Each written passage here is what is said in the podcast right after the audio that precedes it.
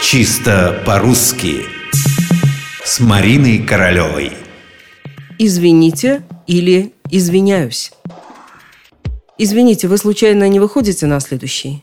Извините, не скажете, где метро?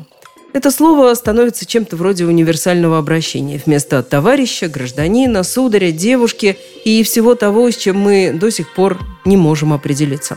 Однако есть и просто «извините». То самое «извините», которое мы произносим именно тогда, когда хотим попросить прощения. Принести извинения. Казалось бы, чего проще. Но не тут-то было. У «извините» есть соперник. Странное такое слово «извиняюсь». Вроде бы очень похоже на «извините», да практически то же самое. Однако чуткий к слову человек смутно ощущает в этом «извиняюсь» какой-то подвох.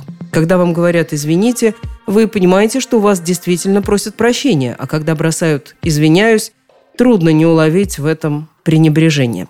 Вот что сообщает нам по этому поводу словарь русского речевого этикета «Балакая».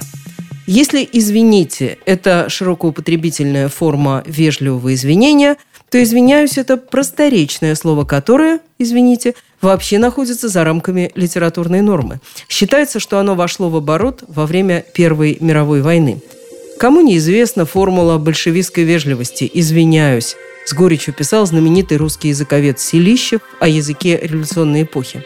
Сколько прекрасных русских слов есть для того же самого «виноват». Но разве можно признать себя виноватым?